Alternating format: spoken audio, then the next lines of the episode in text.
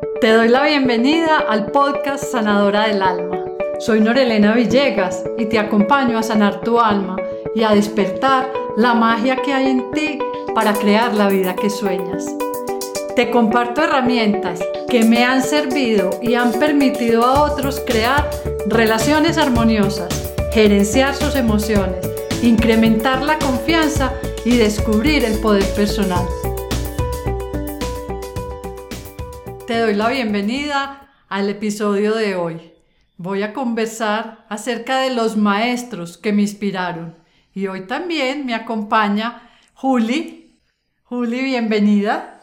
Nora, muchísimas gracias. Nuevamente es un placer estar aquí, poder disfrutar, deshojar este libro para poderlo llevar a esa persona que hoy nos está escuchando y que realmente esperamos que le sirva. Nora, en el libro tú hablas de varios maestros en esos maestros empiezas hablando de una enfermedad que tú tenías o que te descubrieron. Cuéntanos un poco cuál fue el maestro que te ayudó en, ese, pues más que en la enfermedad, que te que asociaste con la enfermedad.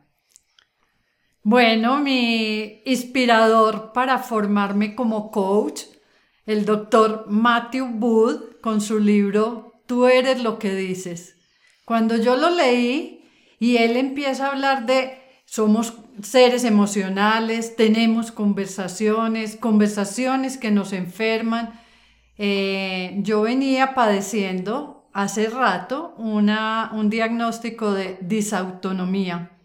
La primera vez que el médico cardiólogo me vio, me dijo, eso es emocional. Y yo, ¿cómo emocional? Si yo me desmayo, si a mí me pasa esto, es emocional. Me fui para donde otro cardiólogo, me mandó medicamento que tenía que tomar de por vida. Cuando yo empiezo a leer el libro de Matthew Wood, yo dije, wow, wow, a mí qué me está pasando, qué son las conversaciones que no tengo, dónde no estoy haciendo pedidos, qué es lo que yo estoy reflejando en mi cuerpo cuando me desmayo, alta tensión, y me di cuenta que había una emoción mía atrapada ahí y empecé a trabajarla con el proceso de coaching, con mi formación. Cuando ya vuelvo donde el médico, el que inicialmente me había diagnosticado, y le dije, usted tiene toda la razón, cómo desmonto el medicamento y me ocupo de mí misma. Mi primer y gran maestro consciente para hacer conversaciones desde otro lugar, eh, lo tomé del libro del doctor Matthew Wood.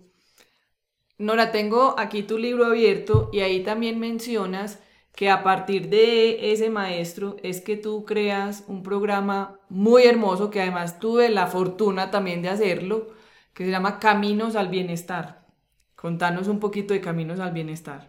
Bueno, Caminos al Bienestar es un programa que invita a las personas que lo hacen a que trabajemos las tres dimensiones del ser sobre las que se apalanca el modelo del coaching ontológico. Es la emoción, el cuerpo y el lenguaje. Entonces, cuando yo identifico en mí misma cuáles esas emociones que tengo, que aprendí de ellas, cuáles me enferman, cuáles me dan vitalidad, cómo las gerencio, cuando lo aprendo, cuando sano emociones anteriores, me meto en todo ese mundo emocional y lo descubro, wow, pasan cosas distintas. Sí, además de eso, en otro módulo hablamos del lenguaje, cómo aprendí a conversar, a pedir, a no pedir, qué pasa con las promesas, todo el mundo lingüístico, eh, cuando lo descubro y lo trabajo en ese módulo, pues voy sumando emoción, lenguaje y por último el módulo del cuerpo, el cuerpo que habla, el cuerpo que se enferma, el cuerpo que se atreve a moverse o que se paraliza. Esas tres dimensiones, ese camino, cuando lo transito completo conscientemente, llego a caminos al bienestar. Ese es un programa muy hermoso. Esto puede sonar a promoción y así es. Si tienen la oportunidad de hacerlo, dense ese regalo. Realmente también transforma las vidas porque es muy práctico y es una manera de uno entender que no somos solo, como lo decíamos en el primer episodio, la palabra, sino que cuando nosotros decimos algo, pasa por el cuerpo y por las emociones. Vamos a hablar ahora de Rafael Echeverría. Este es un autor que yo también tuve la oportunidad de estudiarlo, pero que agradecí infinitamente cuando Nora Villegas logró hacer la traducción de lo que él decía. Porque él tiene una herramienta súper potente, pues una teoría súper potente que es a través de los juicios. ¿Qué es un juicio? ¿Qué es una promesa? ¿Cuántas veces vivimos en juicio? Por los, los juicios nos pertenecen. Pues, pero eso, eh, a mi modo de ver, era un poco en mandarín. Pero Nora lo tradujo. Entonces, en, ese, en este maestro, cuéntanos un poco cuál fue esa inspiración porque sé que Rafael Echeverría en su libro Ontología del Lenguaje es muy potente, pero eh, a veces no es tan fácil de entender. Eh, gran maestro, cuando me formé como coach hace 18 años, era el libro base con el que estudiábamos. Y quien ha leído mi libro, escucha que había una tarea que era, lee este capítulo de ontología del lenguaje vuélvelo a leer, vuélvelo a leer. Tres, cuatro, y yo cada que lo leía decía, si yo ya lo leí, lo tengo subrayado, porque no me acuerdo, entendí distinto, yo esto no lo había leído. Un gran maestro, filósofo, eh, toda la ontología del lenguaje puesta al servicio, pero como dices tú, Juli, mm, y he oído de varios coaches que me dicen, ay, tradujiste, lo pusiste fácil, eh, lo entendí de una manera práctica. Y bueno, me ha llevado muchos años, es mi libro de cabecera, tengo tres libros de esos en tres partes distintas, subrayados, siempre están conmigo porque siempre aprendo. Y ahí conocí las distinciones ontológicas, que quiere decir esas distinciones en el lenguaje del ser humano, que él las nombra, uno son los juicios, otros son las afirmaciones, los tipos de conversación. Es un libro grande, se lo recomiendo, es muy buen material de, de estudio y tiene todo el fundamento teórico. Nora, mencionaste algo que me parece importante aquí retomar y es de cara a lo que dice Rafael Echeverría, a ese libro que tú dices, lo tengo en tres partes, lo estudio permanentemente, es que en estos procesos de la conversación y para la vida es muy importante que tú, que tú te dediques o te nombres como aprendiz permanente. Es que esto es un proceso de aprendizaje. Todos los días aprendemos. Eso también puede ser una frase de cajón, pero si uno tiene esa conciencia de que puede aprender todos los días algo, y más cuando le va a convenir para las relaciones, en este caso el tema de las conversaciones, se le abre un mundo de posibilidades. Hablaste, en el libro tienes otro que es em, Freddy Kaufman.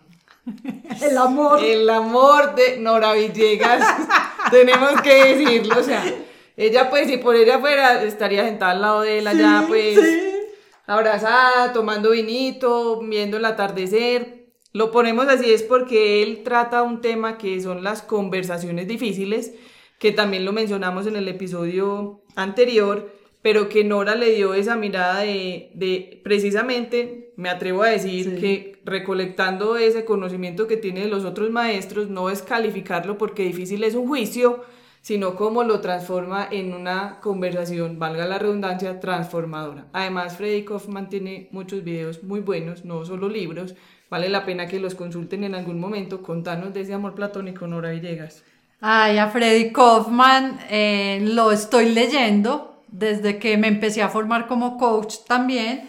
Los primeros libros fueron los de Metamanagement, son tres, todo el fundamento científico y teórico. Lo que pasa es que, ¿qué me enamoró a mí de este hombre y de su manera de escribir? La facilidad con la que él lleva la teoría a los ejemplos prácticos de la casa, del trabajo.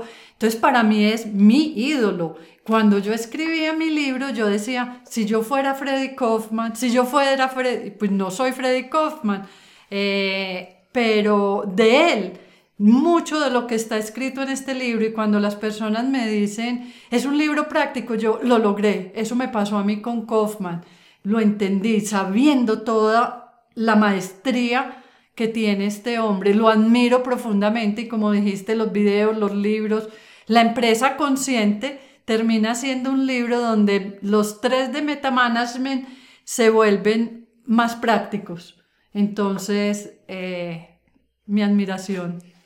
Textualmente dice así, si yo escribiera como Kaufman, ya habría escrito más de un libro. Esa frase llevo años usándola y cuando el principio de este capítulo narré cómo me sentía cuando pensaba en escribir, es Kaufman el que me hace sentir mal. Ya entienden de dónde viene ese amor de Kaufman. Ahí les dejamos un pedacito del libro para que cuando lo compren, lo adquieren o si ya lo tienen, entren en ese detalle porque esto es un libro para leer, releer, subrayar y ser como manual y guía. Hablemos de Julio Laya. Contanos un poco de Julio Laya. Bueno, Julio Laya tuve la fortuna de formarme como coach con él. Uno de los fundadores, Julio Laya y Rafael Echeverría, juntos iniciaron el coaching ontológico.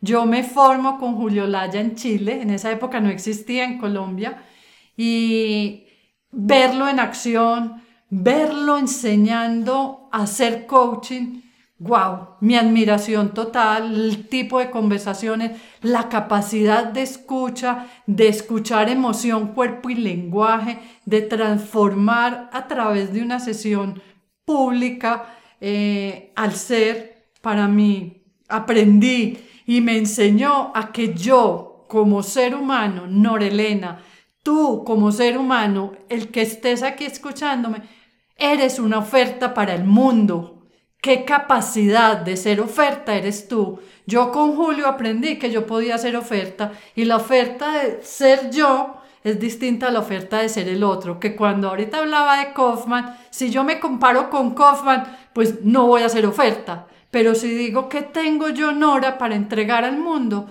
soy oferta permanente. Eso me lo enseñó Julio y muchas otras cosas en el proceso, pero mi admiración por Julio y mi gratitud por haberme formado con este gran maestro. Demasiado hermoso eso que dices, Nora, porque cuántas veces en la vida estamos en la comparación. Entonces, si yo me comparo, me inhibo, me cohibo y no logro dar lo que verdaderamente soy, la esencia que tengo. Hay otro autor que yo también tuve la fortuna de conocer y que murió recientemente, que es Humberto, Maturana. Además, porque produce una ternura. Ustedes desafortunadamente no pueden verle la cara a Nora Villegas, pero apenas dije Nora, eh, dije Humberto Maturana, hizo cara de ternura, porque eso es lo que produce Humberto Maturana. Nos dejó mucho. Eh, él es, además, porque tiene una formación, pues, en, en filósofo, él es un maestro biólogo, es una eminencia científica, porque él tiene una característica o tenía una característica, y es que desde la ciencia habla sin que sea muy complejo realmente. Entonces, hablarnos de Humberto Maturana para ir cerrando este tema de los maestros.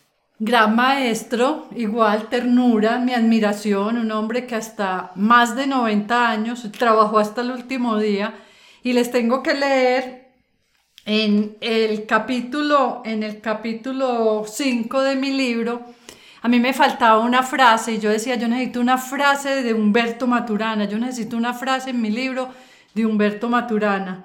Y escribí esta frase de él, todo vivir humano ocurre en conversaciones y es en ese espacio donde se crea la realidad en la que vivimos. Humberto Maturana, yo termino de escribir esa frase, esto es para mí súper impactante y minutos después en redes me doy cuenta que en ese momento había fallecido. Mm. Eso fue para mí como, wow, wow, se va un gran maestro, yo lo dejo plasmado aquí un pedacito de él, pero la, manera de enseñar de este gran maestro, eh, inmensa. Retomando esa frase que además tiene un poder importante, lo digo es porque nosotros todo el día conversamos con otros y con nosotros mismos. Es ahí donde aquí la reflexión del episodio de hoy es qué conversaciones tienes tú. ¿Qué te ha sentado a pensar qué tipo de conversaciones? Puedes estar diciendo, pero ¿cómo así qué tipo de conversaciones? Es que ni siquiera sé si hay tipos de conversaciones. Eso es parte de lo que vamos a hablar en otros episodios de lo que además vamos a tener unos testimonios, porque no se trata solo de vender el libro de Nora Villegas. Este podcast nace por un sueño, pero además porque el propósito es que podamos llegar a las personas a ese nivel de conciencia de lo importante de las conversaciones que tenemos con nosotros y con otros.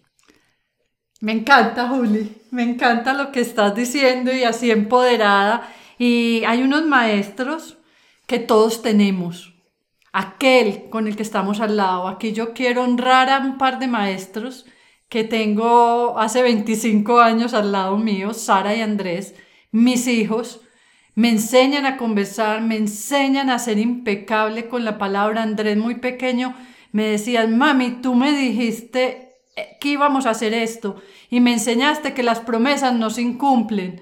Y yo, ok, ok.